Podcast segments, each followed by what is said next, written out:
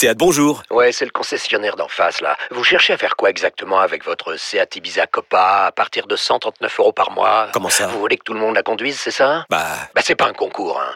Profitez-en lors des journées portes ouvertes les 15 et 16 juin. Seat Ibiza Copa TSI 95 chevaux, LLD 37 mois et 30 000 km. Premier loyer de 1500 euros après déduction de la remise conseillée de 5500 euros et si accord par Volkswagen Bank. Offre à particulier dans le réseau participant jusqu'au 16 juin 2024. Conditions sur seat.fr. Pensez à covoiturer. Vous écoutez RMC. Alors, euh, Irles donc à 3 officialisé, euh, Clément à Monaco euh, officialisé. Euh, D'ailleurs, il faudra qu'on reparle de l'effet Périnel. Hein. Euh, on, on attend d'avoir euh, Damien euh, euh, sur le départ de Kovac là, parce qu'il y a peut-être quand même eu un petit problème euh, dans l'effet Périnel en l'occurrence. Bah, ce que je comprends pas, c'est surtout pourquoi c'est pas à lui qu'on a confié l'équipe. Ah, ouais, va-t-il faire partie du staff de Philippe Clément Il se peut que euh, Peut-être. il ait un rôle plus important. que- En tout cas, euh, il est toujours au club. Et il est toujours au club, oui, parce que euh, c'était.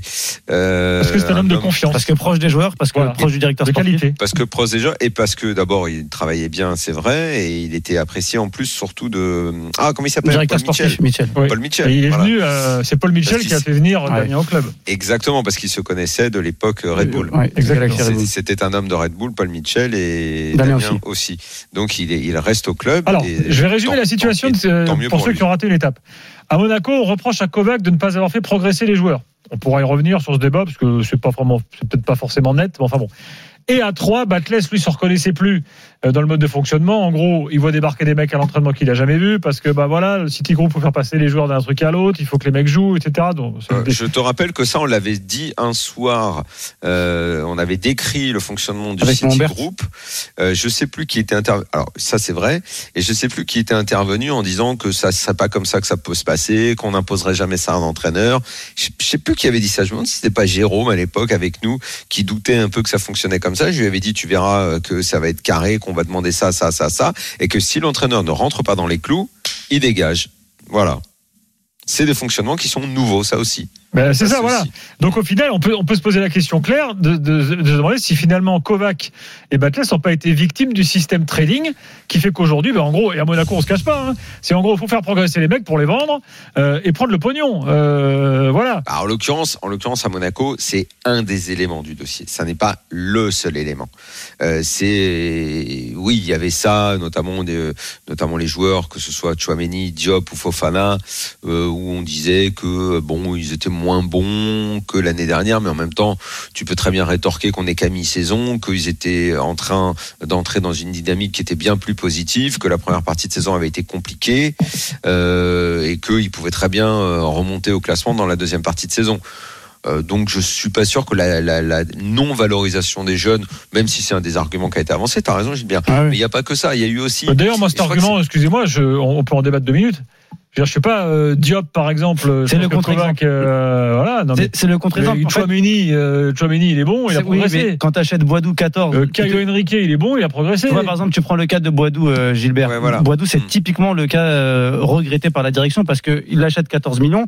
Euh, il est pas, il est pas très bon quand il joue. Kovac le voit, il le fait pas jouer. Sauf il est des obligé.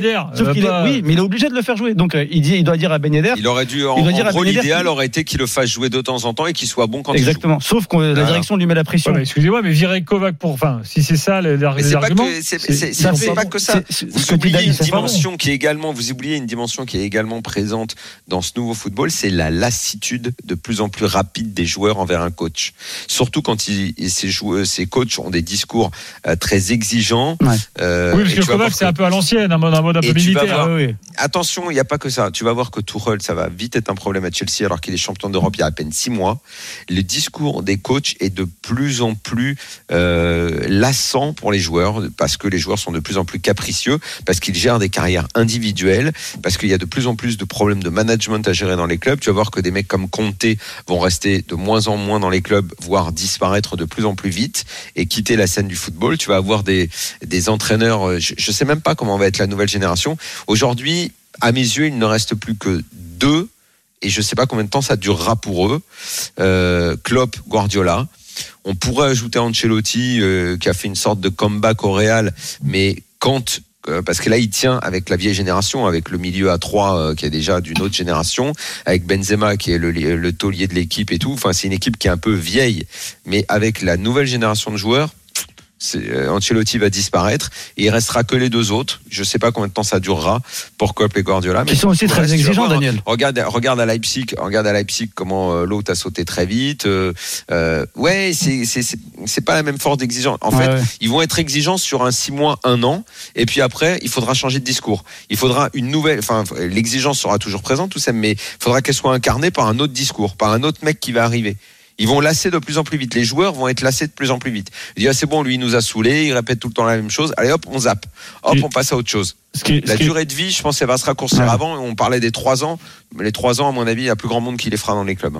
que je trouve un peu paradoxal dans ces décisions-là et dans, dans- en tout cas si on considère que c'est celle la véritable décision, hein, on va faire le pari de la bonne foi, euh, c'est que euh, en réalité euh, le statut de l'entraîneur disparaît complètement, alors que dans la politique Oui. de trading, précisément, celui qui crée la valeur, c'est précisément l'entraîneur, parce que c'est lui qui va euh, être capable de révéler un joueur en deux, trois mois. Le premier Euh, et on a une espèce de, de prolétarisation du, du- de l'entraîneur, c'est-à-dire que tout à coup il se retrouve être l'objet d'une pièce dans une machine euh, de- dans laquelle on le, de, on le met quand on en a besoin, on le jette quand on a quand on en a plus besoin, un peu comme ces chefs d'entreprise, c'est que tu nommes dans les boîtes, dans, dans les repreneurs que tu mets euh, six mois, tu sais que les fonds de pension mettent six mois, un an, etc. Ils mettent des méthodes et après tu les dégages. Euh, alors ça, si c'était à la limite ces, méthodes-là, on les comprendrait. Le problème, c'est que dans le football, la particularité du football, c'est que la valeur, qui est une valeur purement spéculative, qui est la valeur du marché, elle est, elle est créée. Les seuls qui sont capables de la créer, ce sont les entraîneurs. Euh, et donc, ce que je, moi, j'ai du mal à comprendre dans ces décisions-là, c'est comment est-ce qu'on veut espérer d'un côté faire du trading, c'est-à-dire créer de la valeur Jouer de la peu de temps avec des joueurs, en les, en les valorisant, en les, en les faisant progresser, et de l'autre côté, dès qu'il y a euh, un joueur qui se plaint ou dès que ou dès que tu as un petit problème de management avec euh, des, des entraîneurs qui ont tendance à Mhm. prendre un peu la confiance ou euh, euh, être un peu trop autoritaire, tu t'en débarrasses. Au risque de, de, de, de mettre tout l'édifice un peu par terre juste parce que tu, tu vas enlever le- le- l'élément qui va être celui qui va être créateur de valeur. Et c'est ça que j'ai du mal à comprendre dans ces décisions-là et qui me semble extrêmement risqué dans, dans, dans, un, dans ce, dans ce cas de figure-là. Sauf, sauf dans le cas de, euh, effectivement, de City, je, faut- juste termine, je termine d'année, juste dans le cas de City où éventuellement tu peux dire que tu as, tellement de process qui sont mis en œuvre. Parce que City, vous avez expliqué, mon Bers, Ouais. tu as des banques de données, d'entraînement. Euh, en, en réalité, demain, tu peux être n'importe qui peut être entraîneur de City. À la limite, tu prends des exercices Tu suis ou tu prends un acteur et tu lui dis de faire euh, ce que font les exercices. Donc c'est standardisé au point que maintenant tu même plus besoin d'entraîneur quasiment pour faire les entraînements. Donc peut-être dans ce schéma-là, éventuellement ça peut ça pourrait avoir un sens, même si je pense que humainement ça tient pas debout. Mais éventuellement dans ce cas-là, dans le cas de dans le cas de Monaco, j'ai plus de mal à comprendre. On va accueillir enfin, euh, un- Daniel. un- un attends. mot, euh, ouais. Est-ce qu'on on va accueillir Mohamed qui est supporter de Monaco pour avoir la- l'avis des, euh, des, des, des suiveurs, des supporters. Mohamed, bonsoir. Bonsoir l'équipe, bonsoir Daniel. Dan- Salut, Mohamed. Salut, Mohamed. tout le monde, bonne année à vous. Bonne année, Bonne année. euh, Toi aussi, bonne année. Mohamed. Bon, alors, tu t'en penses quoi de ce, de, de ce changement de coach là? Tu penses qu'il a été victime du, du système trading de Monaco, euh, Kovac? Déjà, j'ai envie de dire une chose, c'est que l'ASM, l'AS Monaco n'a pas été clément avec Kovac. Hein, je sais Ah. pas si vous voyez. Pas mal Oui, bien bien. joué, bien joué, bien joué, mon vieux. Ouais, excusez-moi, je sais que. Mais euh, non, et en plus, je sais pas si vous avez vu le communiqué de presse qui a été fait pour euh, dire au revoir à Kovac. Je trouve que déjà, au nom des supporters entre guillemets, je pense qu'on peut remercier Kovac pour ce qu'il a fait et la sortie de, du club qui a juste fait deux lignes. euh, Bonjour, le soucidier Petrov euh, licencie euh, Kovac. euh, allez à l'année prochaine, euh, salam alaikum. Je trouve quand même que c'était vraiment dégueulasse. On va quand même être un peu honnête.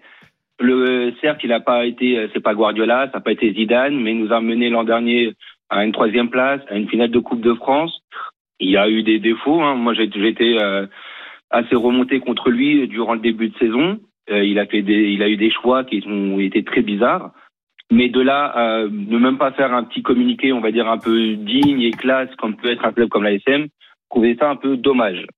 Et concernant en fait quand tu disais le côté trading, je sais pas si c'est le côté trading, mais je pense que ce que disait Daniel était aussi juste sur le côté lassitude je sais pas si vous avez vu des fois avec Fofana, quand il sortait Fofana, Fofana sortait Eh oui. énervé. Bah oui. Oui, Euh, mais les Oui, mais mecs, Fofana, pardon, il était pas bon aussi. Je veux dire, tu peux pas défendre. Oui, mais, les- mais, oui, mais aujourd'hui, c'est pas l'entraîneur qui est la valeur essentielle. C'est le paradoxe que décrivait tout à l'heure Thibaut, alors que c'est l'entraîneur qui est censé valoriser le joueur. Ouais. Euh, si le directeur sportif il voit que euh, la jeune pépite euh, sur qui on imagine faire une culbute de je sais pas combien de millions euh, est pas content, si ton capitaine en l'occurrence Ben Yedder est pas vraiment content, euh, si euh, en plus euh, si il y a beaucoup de choses dans ce dossier, si le jeu euh, qu'on avait promis un peu attractif ne l'est plus vraiment, euh, il y a, plus vraiment y a en fait euh, il y a, plus d'affect hein. Paul Mitchell et c'est pour ça Thibaut je voulais t'interpeller tout à l'heure pour que tu que, que tu expliques aussi c'est qui prend les décisions aujourd'hui un mec comme Paul Mitchell c'est euh, ok il- bon on va dire il connaît le foot il connaît le foot il pourrait bosser dans un autre sport euh, euh, c'est un mec qui est à Monaco qui était aux États-Unis avant qui pourrait être en Allemagne demain tu- tu- ça c'est des, des, des patrons un peu interchangeables qui ont certainement beaucoup de compétences en, en management mais il y a mais il y a plus du tout d'affect de mec qui va être attaché à un club qui va dire Ah bah ça, toi clair. tu vas rester toi tu vas rester quelques années tu vas C'est comme les t'écrire, multinationales, quoi. une- C'est une- comme les voilà une, multinationales. une sorte de, de mentalité club et tout. Non mais aucun affect tu vois. Je suis sûr qu'en plus ça s'est très bien passé. Bon euh, écoute euh, Nico ouais, t'as bien bossé l'année dernière et tout. Bon bah le chèque tu passes à la compta. Bon en plus tu vois on va pas s'apitoyer sur leur sort. C'est des mecs qui partent avec des grosses sommes d'argent. Euh, Nico Kovacs il retrouvera un club. Il sera il sera encore dans le milieu du foot euh, voilà tiens, tu vois il y a, y y plus d'affect tout est triste pour un mec le gars il lui dit bon écoute euh, poignée de main Euh, D'ailleurs, Kovac, il a été, euh, il a été très. Bien sûr. euh, Ko- Kovacs a été très très il a dit dit qu'il peut, revenir dans deux mois, c'est-à-dire. Ouais, c'est vrai, à Monaco, c'est tout. il a été, il a été, il a été dire au revoir aux joueurs. Il s'est barré. Tu vois, personne pleure. Il y a pas de. Toi, on est totalement hors affect, quoi. L'affect, c'était quelque chose d'important dans le foot. Il y a encore quelques années, même parfois, on surjouait certains un, peu trop l'affect. On est en train de sortir de, de, de tout ça. De- T'as bossé, t'as fait ta mission un an, deux Ouais, ans, un an et je- demi, six mois. Au revoir, tu te casses. euh, T'as apporté ce que t'as apporté. euh, euh, va bosser dans un autre club. Paul Mitchell, il est là. Demain, il pourra diriger, je sais pas quel club ailleurs. Euh, voilà quoi. Oui, Quelle est peu- la tâche de Paul Et Mitchell à lui Monaco aussi, et lui aussi, il finalement, a sa part de on n'est responsabilité plus, dans. on n'est plus Voilà. dans euh, Docteur Campora. C'est 30 l'analogie un peu du. CAC 40, quoi. Tu sais, les patrons qui Ouais, vont, ça, qui ça, changent ça. d'entreprise. euh, C'est ça. Ils ça. sortent de l'ENA, puis après qui vont euh, à la Générale des Eaux, puis après ils changent. À et il y a pas deux ans, trois ans. machin, ouais, bien sûr, c'est ça. Et Mitchell Ouais. Aussi a sa part de Le responsabilité, messieurs. Il faut pas. On parle de Kovac C'est Mitchell qui a décidé, hein, c'est lui qui gère le et- sportif. et surtout aussi, euh, euh, Daniel, c'est lui qui va chercher les joueurs qui, qui sont censés progresser. Ouais. Mais quand tu vas chercher Nubel, c'est s'il progresse pas, c'est un peu aussi de sa faute. Quand tu vas chercher Pavlovic, Bah, Nubel, ça semblait plus être Kovac que Mais Michel. en même temps, c'est pas des robots. je Ouais, à mais c'est euh. Euh, Bo- Boadou, Pavlovic, c'est c'est Ouais, Matsima, mais Mitchell, Matazzo. Mitchell, il dit, euh, moi je t'ai donné, il lui dit, Mitchell, moi je t'ai donné la matière, moi je t'ai donné la matière, il y a eu beaucoup de tu les as pas fait hein. progresser, c'est de ta faute. Il y a Exactement. beaucoup de déchets dans la dans la dans, Dans le D'autant Daniel que le joueur le sait, qu'il est euh, euh, qu'il est éventuellement fera objet de trading, donc du coup il voit que le, il voit que l'entraîneur le fait pas jouer, donc il prend pas de Bien valeur, sûr. donc c'est la faute de l'entraîneur. Voilà. Bien sûr. Mohamed, un Exactement. truc à rajouter? Euh, oui, en fait, comme vous le disiez, pour moi, en fait, techniquement, c'est euh, si quelqu'un aurait dû sauter, si un, un fusible aurait dû sauter, ça aurait été plus Paul Mitchell, parce que en vrai, Kovac, certes, il a pas fait progresser Boadou, mais si Boadou il est pas capable de faire deux passes euh, en avant, c'est pas de la faute de, de Kovac. Si Jean Roucas est nul, il était nul à Brest. Pourtant, c'est euh, Mitchell qui l'a qui l'a pris. Pareil pour euh, Nubel, pareil pour Jacob.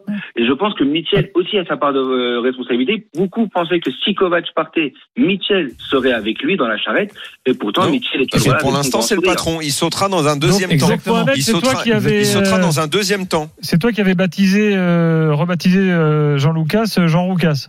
Eh ben, Exactement, oui, j'étais euh, la dernière fois, effectivement.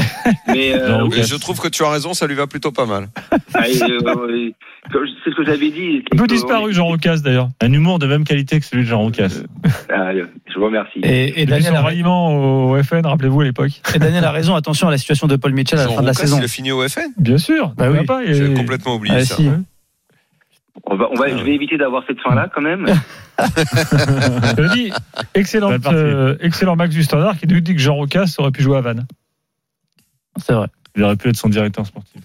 Voilà. Ok, c'est vrai. Ouais. Bien joué, Max. Merci. Bien Max. joué, Max. D'ailleurs, Vannes, qui était la ville euh, où est né euh, et où, est, où a disparu euh, Jean-Yves Lafesse. C'est quand même génial d'accord. pour un mec comme C'est Jean-Yves c'est de se en dire que je- ça, c'est vrai. C'est Il vrai. va mourir à Vannes. Mourir à C'est Vannes mais quand t'es un mec qui en a fait toute sa vie, c'est vrai. Ou comme euh, vous savez, dans un autre style, mais Camus, le philo- philosophe de l'absurde, qui, meurt- sur la route de Sens. Il est C'est mort d'un c'est accident de la route sur la route de Sens. Ça. Je savais que c'était un accident de la route, mais je savais pas que c'était sur la route de ouais, la route de Sens. C'est sûr que c'était pas celle d'Auxerre? Non, c'est Sens pour aller un peu vers Paris, quoi. Il remontait de Lourmarin. Mohamed, merci. Merci à vous. Salut Mohamed. Salut, bonne soirée. Euh, tiens, on a, euh, on va, l'accueillir dans quelques instants. euh, Ludwig qui lui euh, habite en Belgique et qui veut nous donner son avis sur Philippe Clément. C'est intéressant parce qu'on Ouais. va, découvrir aussi euh, ce coach. euh, Ludwig euh, voilà, qui a plutôt eu des résultats corrects avec, même très corrects avec Bruges, hein, qui, puisque c'est le premier Oui, club de oui. Belgique et de loin aujourd'hui, euh, Bruges. On se retrouve dans quelques instants dans l'after et puis il y aura tout le reste de l'actu du jour, notamment euh, les infos lilloises avant le match de demain face à Lens. À tout de suite.